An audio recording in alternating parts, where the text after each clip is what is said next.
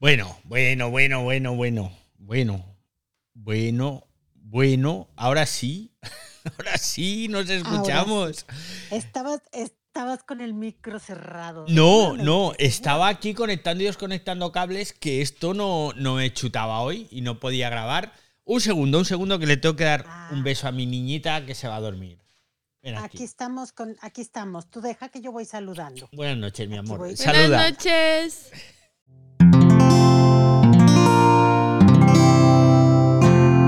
Wanda, la red de podcast independientes en español. Bueno, ¿qué tal usuarios? Bienvenidos aquí un día más al Ciberdiario, ya sabéis, el primer eh, oh, par 10. hay que repetir, hay que repetir. Bueno, es igual, el primer podcast, ya lo sabéis. Ya lo saben ellos que este es el primer podcast grabado íntegramente en vivo, en directo a través de Twitter Spaces, el podcast en el que hablamos de tecnología, de redes sociales, hablamos mucho de Twitter y de Elon. Mucho y de productividad, que lo tengo ya aquí en el guion siempre en la entradilla, digo, no, de productividad y de formación, pero últimamente llevamos mucho sin hablar de productividad y de formación. Y eso hay que cambiarlo porque me empiezo a cansar de hablar de los Musk y hoy volveremos a hablar de los Musk y hoy os voy a hablar de productividad y de formación pero sobre todo hablamos de lo que caiga aquí con los sospechosos habituales. Ya sabéis que hoy es martes 14 de febrero de 2023 y cuando escuches esto en tu plataforma de podcast favorita, será miércoles 15 de febrero o cualquier otro día, qué demonios, porque esto está siendo un absoluto desastre, porque la semana pasada no publiqué ni un solo día el podcast porque no se grabó pero para aliviar tensiones. ¿Por qué? ¿Qué hicimos? No lo sé. El archivo, cuando traspasé el archivo al ordenador, me pone el archivo está corrupto. Y yo dije, pero si aquí no hay corruptos, eso está en la política, par 10. Pues... Ya viste, Fran. Dijo Fran que éramos delincuentes. Ten cuidado con Fran. Ten cuidado con Fran. Exacto, no me dejar no, no, hubo forma de David, ¿qué, es dura la vida de podcaster? Estas cosas pasan. Estas cosas. A mí no tendría que pasarme porque en principio estoy grabando en dos siempre, pero la semana pasada me olvidé de grabar en uno de ellos y en el otro que grabé, pues eso. De todas formas, tengo un amigo que me está intentando recuperar el, tema porque me ha pasado, ojo, dos veces seguidas. Me ha pasado dos veces seguidas, pero una de las veces lo pude recuperar de la otra copia pero la semana pasada no hubo forma. A ver si me lo recuperan y podemos publicar los podcasts, que creo que quedó pintón lo de la semana pasada. Tenemos aquí a Marí, que desde México me ayuda con la leonera. Hola Marí, ¿qué tal? ¿Cómo estás? Aló, David, acá por acá, por este lado de América, Happy Valentine's Day. Entonces, hoy todo es amor, dulzura, corazones, mm. chocolates, globos, ah, flores. San Valentín, claro. Puro rollo comercial, o sea, olvídalo, olvídalo. Sí, sí, sí. Bueno, eh, pero es lo que hay, es lo que hay. Pero eh, comercial, pero a medias, ¿eh? Porque, vamos a ver, el tema de San Valentín, a ver, San Valentín es del siglo V después de Cristo, o sea que San Valentín se lleva celebrando muchísimos siglos. Lo que pasa es que algunos han sido listos y han aprovechado para meternos ahí la parte comercial. Pero es una celebración que tiene su historia. ¿eh? Tiene su historia en la que no voy a entrar ahora porque no tiene nada que ver con la tecnología. No, no, no, pero, pero ya es comercial, o sea, eso sí que ni qué. Efectivamente, hoy mi mujer, eh, después de comer, le digo, uy, por cierto, hoy es San Valentín. Y me dice, da igual, nosotros lo celebramos cada día. Digo, ole. Ay, qué bonito. Así que. ¡Felicidades! Pero sí es cierto, es cierto que nosotros llevamos ya mm, veintitantos años celebrando San Valentín los 365 días del año. Y dicho esto, dejo de ponerme así mm, romanticón, romanticón. Y vamos a ver que está por aquí, hombre, el amigo Jorge, ¿qué tal? Bienvenido. Está Quique, está Fivecast, ¿qué tal? Bienvenidos. Está Santiago también y DVSB. Y aquí estamos que eh, antes de empezar, el martes pasado ya os dije que no se grabó, estoy pendiente a ver si alguien me puede hacer magia con ese archivo, un amigo, y podré publicar. Pero lo que os quiero contar es un anuncio y es que a partir de hoy, hoy ya es martes, ¿eh? pero a partir de esta semana ya esto se institucionaliza. Vamos a grabar siempre los martes. Espero que os vaya bien a todos porque eh, sabéis que estoy estudiando, me han cambiado, ya he cambiado de mm, cuatrimestre, empiezo el segundo y los lunes a las 8 tengo clase. así que no puedo estar en clase y grabando el ciberdiario, porque el don de la ubicuidad, pese a que lo tengo, no lo domino. y bueno, la verdad es que ahora nos pasamos a los martes a las 8. Apuntadlo, los martes a las 8 nos vamos a ver aquí, pues como casi todas las semanas. Otro anuncio. Jueves. Perfecto. Eh, jueves. o- el jueves. Este jueves, pasado mañana, eh, 16. Estrenamos podcast. Pilotos de sofá. Además, va a ser un estreno a lo grande, a las 7 de la tarde, hora española, con mi amigo Kini, con mi amigo Borja Sánchez, este que os habla, en el que vamos a repasar el Mundial de MotoGP después de cada carrera. No va a ser periodicidad semanal, sino que coincidirá con las carreras. Entonces habrá semanas en las que haya varias carreras seguidas durante varias semanas y habrá varios podcasts seguidos y otros pues que a lo mejor hay dos semanas por en medio, el parón veraniego, etcétera, etcétera. De todas formas no descartemos nada, ¿eh? que una vez que cojamos comba igual tal. Y alguno al que le gusten las motos dirá, bueno, pues el mundial no ha empezado. ¿Cómo vais a empezar ya el podcast si lo vais a hacer después de las carreras? Bueno, pero es que la semana pasada, no, la anterior, hace dos semanas, fue el shakedown, este, que son unos entrenamientos que hacen solo los pilotos de prueba, y el fin de semana pasado fueron los test de Malasia, el fin de semana pasado, no, este fin de semana que acaba de pasar, fueron los test de Malasia, y oye, pues ya tenemos cosas que contaros entre risas, sobre todo entre risas, críticas buenas y malas, que las va a haber, curiosidades que os vamos a contar, porque lo que no sabéis es que entre los tres llevamos muchos cientos de grandes premios vividos en directo y, y es algo que nos gusta mucho y lo vamos a pasar muy bien, muy bien, ¿eh? O sea que esto se trata de hablar de motos, pero en plan amigotes, ¿no? En plan barra de bar, pero en lugar de hablar de fútbol, hablaremos de motos, que es un deporte mucho más inteligente. David, disculpa, una duda existencial. ¿Y van a ser pilotos de, de sofá, pero como en pijama forever, como los Space, van a estar? Como no se, va, no se le va a ver las caras, ¿no? No, no se nos verá las caras, será No. igual que esto. Será igual que el ciberdiario, entonces, pues sí. Hombre, yo, a ver, yo me he visto, ¿eh? Todos los días. Yo sabéis que teletrabajo, pero una de las normas fundamentales para teletrabajar de forma eficiente es levantarse, ducharse y vestirse como si fueras a trabajar, porque de hecho vas a trabajar. Lo que pasa es que no te desplazas a un centro de trabajo, trabajas en tu casa, pero eso es lo que rompe un poco con esa desidia que puede provocar el trabajar en pijama. Jamás, jamás tenéis que, si teletrabajáis, ¿eh? jamás tenéis que trabajar en pijama. Si yo por las mañanas me levanto, me ducho, me visto, desayuno, chimpum, y me pongo a trabajar con mi ropita, eso sí, ropa cómoda, ¿eh? muy importante, pero vestidito. Así que Pilotos de Sofá, el nuevo podcast que podréis escuchar en todas las plataformas de podcast favorita y que vais a tener en Cuonda Podcast, también lo grabaremos vestidos con ropa, no con pijama. Ok, gracias. Y vamos con... Muy eh, bien, eh, anotado. todos anotado, ¿eh? El jueves a las sé que 7 de la también. María tenía esa duda, ¿eh? Lo del sofá, hombre. No, fíjate que no, no, esa yo no la tenía. Esa yo creo que conozco al jefe y ya sé que, que siempre viste cómodamente, entonces yo sé que va a estar deportivamente listo para transmitir ese podcast. Efectivamente, ahí estamos, ahí estamos. Bueno, y otro anuncio que va a ser el tema central del episodio de hoy, y es que yo también me voy a dar de baja de Netflix, así que os tengo que contar. la- También, David. También, ¿Y qué pasa con la cuenta compartida? Pues lo siento por mi madre y Es lo que, siento por es mi que es hermano. una cosa espantosa eso. Yo también estoy a punto de hacerlo. Todavía en México no entra, En pero México no entra. entrando eso, se va. O sea, si me ponen eso, se va. Os tengo que la claro, frase, ¿eh? Es la frase que histórica de San Valentín. Disculpa, David. sí, ¿Te recuerdas cuando compartíamos Netflix? esa es buena. Bueno, yo en mi entorno Pero ¿sabes qué es lo peor? A mí lo que me cae más gordo, que si yo salgo de viaje, por ejemplo, si yo voy de viaje allá a visitar a mi hija, no voy a poder usar más que durante siete días la cuenta. O sea, la estoy pagando, entonces, ¿a qué vamos a jugar? Bueno, esto de los siete días no está del todo claro, ¿vale? No está del todo claro porque, por ejemplo, en el tema de...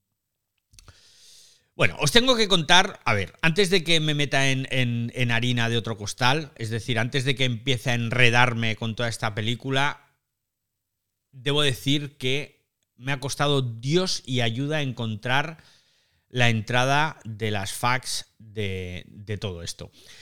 en la que lo explican todo.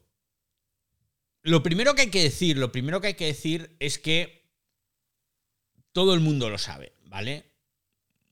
Todo el mundo lo sabe que Netflix desde el principio abogaba por el tema este de compartir cuentas.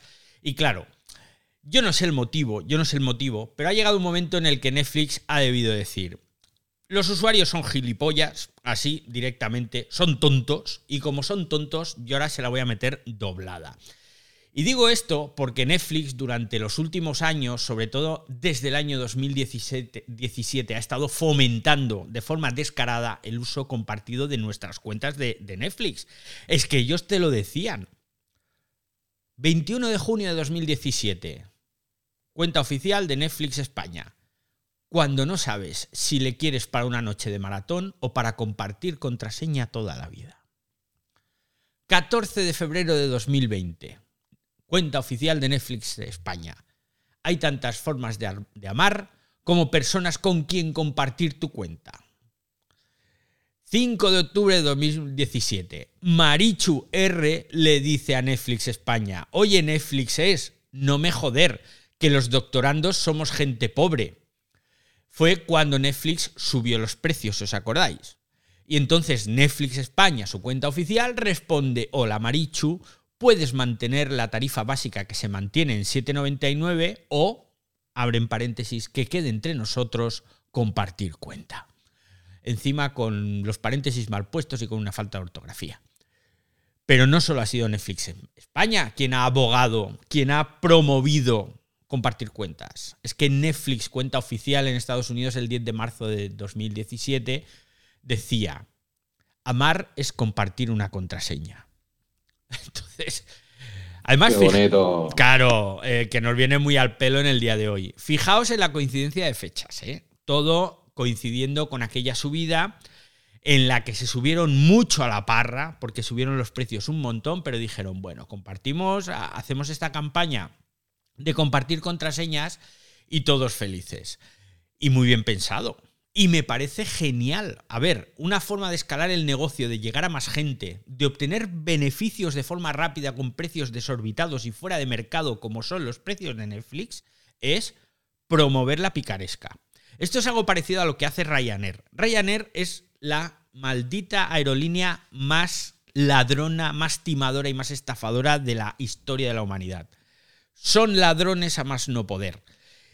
Pero ellos llegan, a una ruta nueva, tiran los precios y cuando se han cepillado a la competencia porque no pueden competir con esa bajada de precios, entonces es cuando Ryanair empieza a hacer marranadas.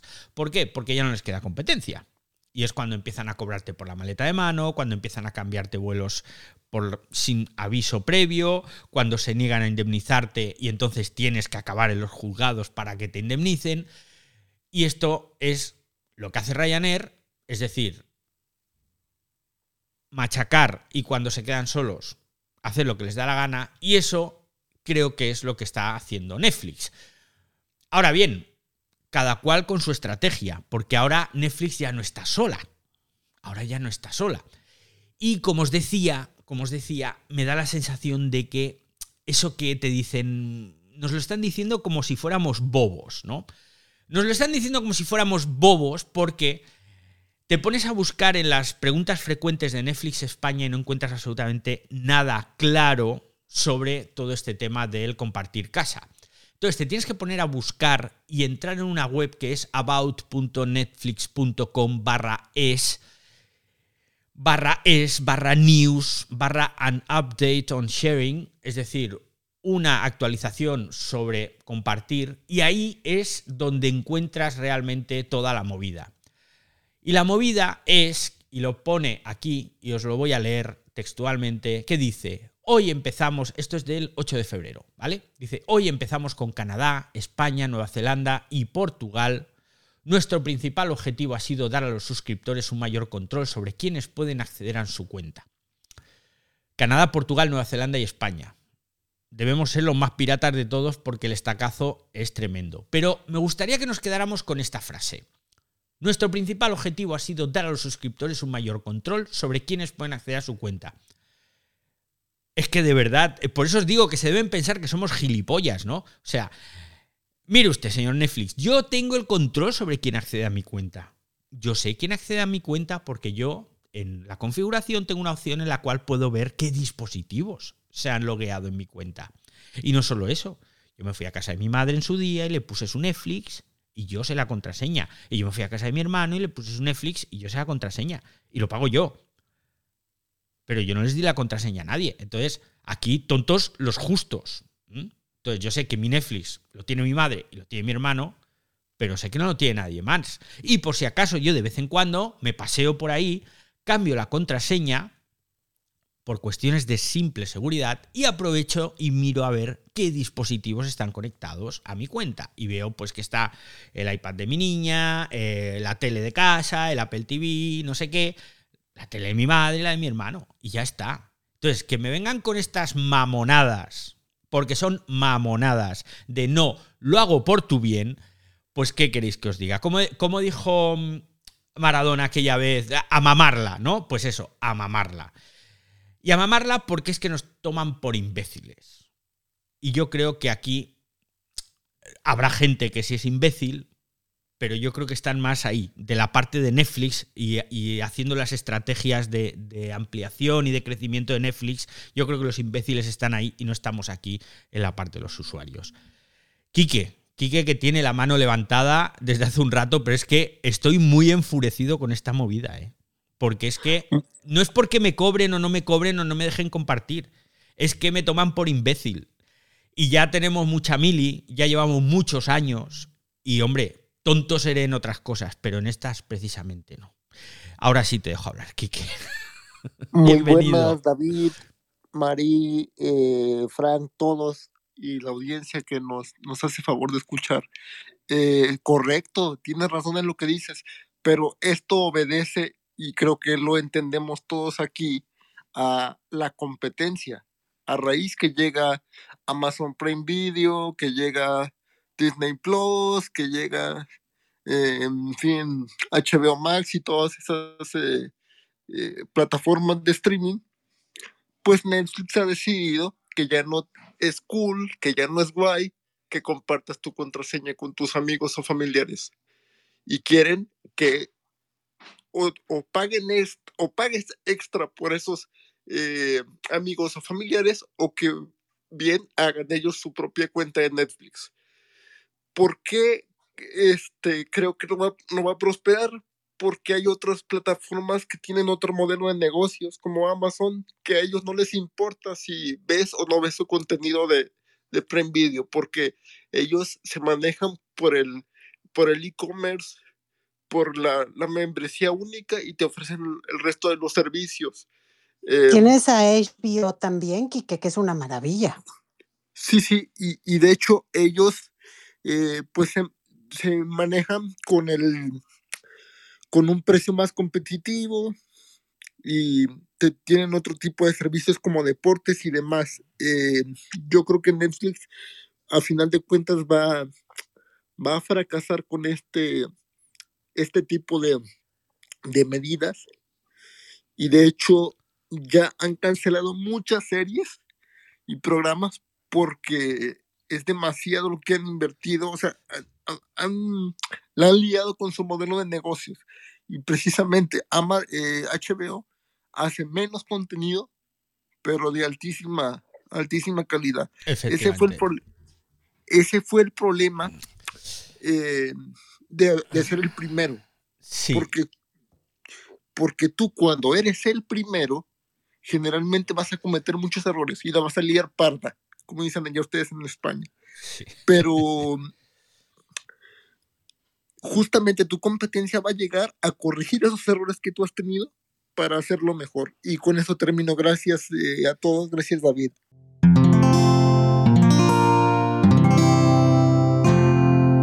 Puedes escuchar más capítulos de este podcast y de todos los que pertenecen a la comunidad Cuonda en cuonda.com.